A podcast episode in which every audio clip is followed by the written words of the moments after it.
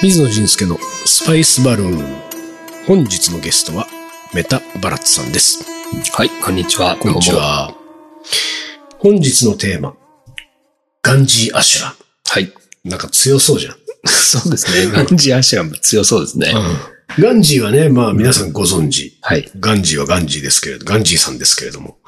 アシュラムって言葉は、うん。多分聞き慣れない、そうですよね。見慣れない人が多いんじゃないですか？アシュラムってなんか何ですかね？なんか僕もね、なんとなくしかイメージないよ。なぜならアシュラムに僕は入ったことがないんじゃないかなと。インドに行っても。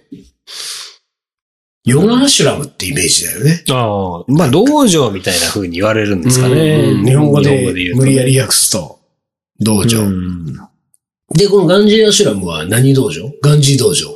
ガンジー道場ですね。でガンジーみたいになるために、みたいになるために。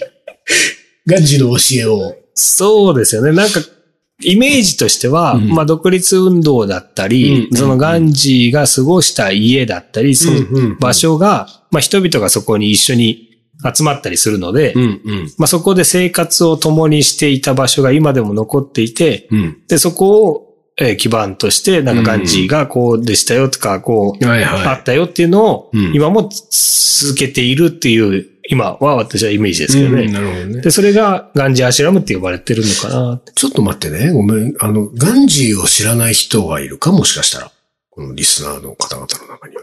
まあ、いるかもしれないですよね。ガンジーを知らない人に一言で、ガンジーさんとは、そうですね。よく言われるのはインド独立の父ですよそうですね。インド独立の父と呼ばれてますね。えー、まあ、あの、1920年代からうん。10年？まあ、わかんないですけど。独立運動独立運動。まあなんていうか、の中心にいた人ですかね。そうですね。はいだからその非暴力を軸に。はい。非暴力、不服従っていうのをこれ、世界史で習うわけですね。そうですねガンジーといえば。だから、そういう意味で言うと、その、なんていうか、まあ、誤解を恐れずに言うと、インド人のほとんどの人がガンジーに感謝してると言っていいんですかね、これは。ちょっとそうでもない。まあ、そうって言う、私はそう思いますけどね。またこれ難しいところですよね、これは。でもまあ、まあ、なんだ？歴史上の、インドの歴史上の人物では最も有名な人そうですね。お札、すべてのお札にガンジーの顔が書いてあります。すごいことじゃないすごいことです。ねえ。だって、今、福沢諭吉さん？もうん。う1000円も5000円も1万円も全部福沢諭吉みたいなことでしょ？そうです、そうです。だから昔の、聖徳太子って全部聖徳太子でした？違う？いや、違うと思うよ。あ伊藤博文とかだった気がするかなんら。か聖徳太子ってイメージがね。そうだね、そうだね。だから、すごい、でもそう考えるとそうなんだろうね。これなんかちょっと話がそれるけど、例えば、バラッツが、例えばスイスとかスペインとか住んでましたけど、はい。スイスやスペインの貨幣、水、あの紙幣は、人、違う？こう、あの、価値、あの、値段によって人が。人？書いてありましたっけね？ああ、ごめん。なんかあれか、人が書いてない紙幣もあるか、そういえば。た、多分、フラン、あの、スイスはフスイスフランなので、ちょっとわかんない。忘れちゃったけどそう、。ですよね。今、ユーロ。ユーロになってから、書い、人は書いてないからね。難しいなんか場所のなんかこう、ちょっとこだって誰にするんだって話になってくるもんそうそうね。う、書かれてなかったような気がします、そうか、そうだね。でも今、そう考えると俺思ったけど、結構あっちこっち海外に行ってたけど、その紙幣について、ほぼ何の興味も持ってないから、やっぱりその、紙幣の記憶がないわ。あそこの国はこういう紙幣だなっていうなんか香港とかね、うん。エリザベスですよはいはいはい、そうそう、あるよね。でも、でもそれが記憶にあんまないもんね。使ってるはずなのに。そうですね。なんかマレーシアはなんだかおじさんが書かれてたような気がし実際ます。いや、おじ偉いおじさんなんでしょうけど、まあまあもちろんねなんかおじさんが書かれてた。ああ、そうか。でもそうだね。まあ、旗から見たら、インドの紙幣もおじさんが書かれてるんでしょうね。そうで、ガンジーさんだけどね。でもさ、インドなんかさ、これ本当に話がすれちゃうけど、あの、紙幣が一掃されたでしょ？最近ですね。ああ最近。うん。あれは、最近の4年前。あれはなかなかの事件だったな。年に一回しか行かない俺にとっても。確かにね。あれは何だったんだっけ？詳しく。あれは、うんえっ、と、インドっていうのは、うんまあ私も詳しくそこまではわしらうんわからないですけど、うん。まあこう、表に出てないお金がすごく多いんです。うん。だからそ闇の。闇のね。はいはい。で、それを、うんまあ国に納めてくれたりしないと、うんうん。まあね、はい税金とかして徴収できていないと。うん。まあ徴収できないならば、そのお金を使えないようにしてしまえばいいと。うん。で、そのお金を使えないようにするっていうのをうん首相が、はい。なんもう今日からみたいあれだからさ、モーディーさんの前の人。な。モーディさんですよ。モーディーさん。そうそう。すごいね、モーディーさんは現首相。現首相。使えないようにする、あ今かあなたら。のこ生まれ故郷出身でしょうよ。あ、隣、隣ですよ。あ、隣？あれ？グジャラートでしょ？あれグジラートの隣の村。同じ村、村が隣です。ああ、なそう。るほど。だからうちの父親は、うんこの間そういう話をしてたら、うんなんか自分は電車の中で彼からチャイを買ったことがあるかもしれないみたいな。え、モーデさんチャイ売ってた？この人少年時代チャイ売ってるんですよ。電車の中で。で、それで、あの、チャイワラだったんはいですよ。はいはい。でチャイ、そう、チャイワラで、こう、なんていうんですか、まあ、割とそんなにり、などっちかって貧しい家系でで、子供でも働かなきゃいけないようなところで、自分がそのチャイを売って、チャイ売りながら勉強して。勉強して、現在首相だから、はいはいはい。なかなかのインディアンサクセスストーリー。じゃあ、あれだね、その、同じ生まれ故郷ですから、バラッツの父さんは、モーディーさんからチャイを買ってる可能性はあるよね。うん、本人曰くね。うん。じゃあ、そのチャイ代で、モーチャイディーさんは代で首相になったね首相になった可能性もあるよね。うん、あるですね。なるほど。え、でね、その、ちょっと話は戻るけど、そのモディさんがですよ、ある年に、えー、その、インドに、こう、あの、闇で流通しているお金を一掃するために、抜本的な改革を打ったと。そうですで、この改革が、いや、もうね、闇金を、えー、浮き彫りにすることはもうできないから、うんうん。その、価値をゼロにしてしまえばいいと。そうですね。使用できなく使えなくしてしまえば、してしまえばただの紙ですから。うんで、とはいえ、その、使えなくすると言っても、まあだから簡単に言うと、えー今までのお金は一切使えません。うん。で、新しい紙幣になりますと。で、新しい紙幣に、いついつまでの間に交換に来なかったら、もう、いつ、い何月何日からはもう使えませんからね、みたいなのを出したんだよね、確か。うん。割と短い期間ですね。そうそうそうそう。で、慌てて、みんなが、その、なんていうか銀行にね、うん。うん。こう、買いに行くわけじゃないそう。で、それは別に、なんていうか、その、まあ、貯蓄しているものは、そのまんまキープで OK で、し多分現金として持ってるものが、そうそうそう。取り替えに行かないと。もう。さ、俺すごいことだと思ったけどね。だって日本で考えてみたら、えー皆さんが持っている今、福沢諭吉と、あれと、だ、誰なんだろう？もうそもそもわかんないんだけど、福沢諭吉と誰？ニトベイ、なそうじゃない。誰だっけ？日本の金野口を、英世野口秀夫が1000円でしょ？と、女の人。5000円が女の人がい、誰だっけもうわかんないんだよ。わわかんないんだけど、で、も、えっ、と、本当誰だっけ？樋 口一応、そう。じゃあ、えっ、と、福沢諭吉と樋口一葉と、えー、誰だ？それぐらいじゃないですか。野口秀夫の3人。はい。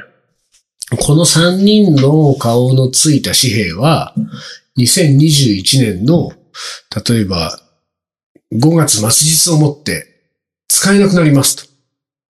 で、うん6月1日からは、えー、別の人の紙幣になりますよと。だからうん6月1日からは、福沢諭吉を出されても、うん。もうそれは価値がないです。価値が0円ですと。っうん。ていうお達しが国から出たわけじゃない。そうですね。で、5月31日までに、その3枚、3種類の紙幣を持ってる人は銀行に行って換金しといてくださいね、と。で、銀行もさ5月31日をもって、換金はできなくなりますよ。紙幣の交換はもうできなくなりますっていうことだったんだよね。なんかそんな感じですね。そんなような感じだったんだよね。で、で、これは、そのバラッツが言う通りね、まあどこまでオープンに、そのオープンにオフィシャルにな、そうなってるのかわかんないけれども、まあ一般的な理解はその闇金を一掃するなんだけども、闇金っていうのは闇金だから、銀行に持ってったら闇金であることがバレるので。あ、でもそれを、うんなんか、いいよ、それを持ってきてもと。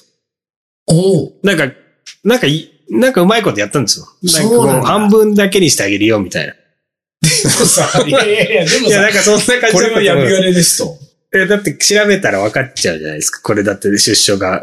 まあ、多そう分番号とかもね、いろいろあるだろうからでもなんかこう、出させるように、ああ、でなるほどね。そうか、そうか。そう、なんかこう、紙幣の価値としては、うんこうか、えっ、と、た、なんだろうね、お金の印刷が変わるだけで、うんそれ自体は、となんかあるんじゃないですか？だから出す、出さないと国に金が入らないからね。そうね。で、闇金を持ってきたとしても、持ってきたあなたのことは取り締まりませんと。うん、なんか、まあそこの辺はね、ちょっと忘れちゃいましたけど、何かがあったあんですよ。ったんだよね。で、出させるようにしたああ、んですよ、そうか、そうか。で、とにかくさ、まあ僕なんかで言うとですよ、あの、年に一回なわけですよ。インドに行くのは。そうですね。で、その、えっと、まあ、2月に行って、次の2月まで1年間行かないわけ。と、2月に行って次の2月のまでの間に紙幣が変わっちゃったのよ。確か。ですね。っていうような感覚だったんだよね。まあでも、すあれね、そもそもインドの紙幣は持ち出し禁止なんですよ。あ、そうなの、うん、ただなんかその曖昧で、えーまあ、基本持ち出し禁止で、うんなんかい何ルピーまでは OK みたいなのあるんですけどだから日本の空港でインドの紙幣は両替できない。あ、そうそうそう。で、日本でも両替できないでしょ？そうそう。それはインドの紙幣は基本持ち出し禁止なんですよああ、そうなんだ。じゃあ俺毎年ダメなことやってたんじゃないの？なんか財布に残ってた。そうでもまあルピーを、その辺の、なんか1万ルピーまでは OK みたいなのがあああ、ったんですよなるほどね。そうかそうか。じゃあそういうレベルだったら大丈夫なんだろうけど、でもね、それで俺すごい覚えてるのが、あのーよくさ、その、まあそれこそそんな1万ルピーでもうちょっと、こう小銭レベルの、うんでも紙幣が来て、えっと、持って帰ってくるじゃない？まあ、できるだけ余んないようにこう使い切るんだけど、向こうで。なんだけど、空港でなんか買ったりとかして。だけど、まあちょっと余ってたりすると、えー、俺が2月に行って帰ってきた後、次の2月までこう使わないから、その間にインドに行くっていう人がいたら、その人にあげたりしてたのよ。うん。もう、で、これ使ったらってあげたりとかしてたんだけど、逆パターンで、なんかそのね、友達のね、お母さんが、インドに行ってきた。それはね、確かなんか友達、なんか、その人の結婚式が、知り合いの結婚式を呼ばれて行ってきたと。で、行ってきたんだけれども、で、行って帰ってきたんだけど、もうさすがにお母さんインドに行くことこれからないだろうから、うん。ルピーがどっさり余ってるから、はい。で、このルピー、だからもう、あの、水野さん毎年行くから、インドに。うんで、これなんかあげるからって言っても、もらったルピーだったわけ。はい。で、お、まあまあな、まあまあな量のルピーだぞと思って、もう次行くときに楽しみにしてたのが、次に行くときまでにその紙幣の切り替えがあって、で、俺覚えてんだけど、空港で、でも俺はもうそれ分かってたわけ。あの、これ、でもどうしようもないじゃん。日本に持っててさ、うん。その変換もできないから。はい。で、もう新しい紙幣の状態になった段階で、次のインド入りすることがもう分かってたから、でも一応持ってってみようと。うん。そうは言っても、まあね。と思って。で、えーインドに着いたその空港で、えーまあ日本円からいつも換金するよね。うん俺たちはね、空港とかでね。で、その空港で換金したついでに、昔のルピーをうん。出してみたのよ。はい。そしたら、その時のあの換金のところの、おばちゃんの冷たい顔っつったらなかったのよ、本当に。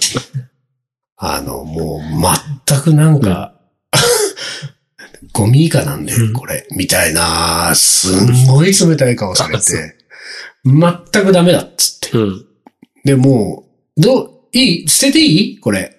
えー受け取っとくけど、捨てていいこれぐらいのはい感覚だったんで、うん。ああ、こんなにも使えない状態になってんだなと。もしかしたらなんかこう、街角の、なんかダバとかね、それこそ食堂ぐらいやったら、いけたかもしんないね。どうだろうねダメなのかな？いや、価値がないですからね。そうだよね。子供銀行金を渡してるようなもんです。そういうことだよね。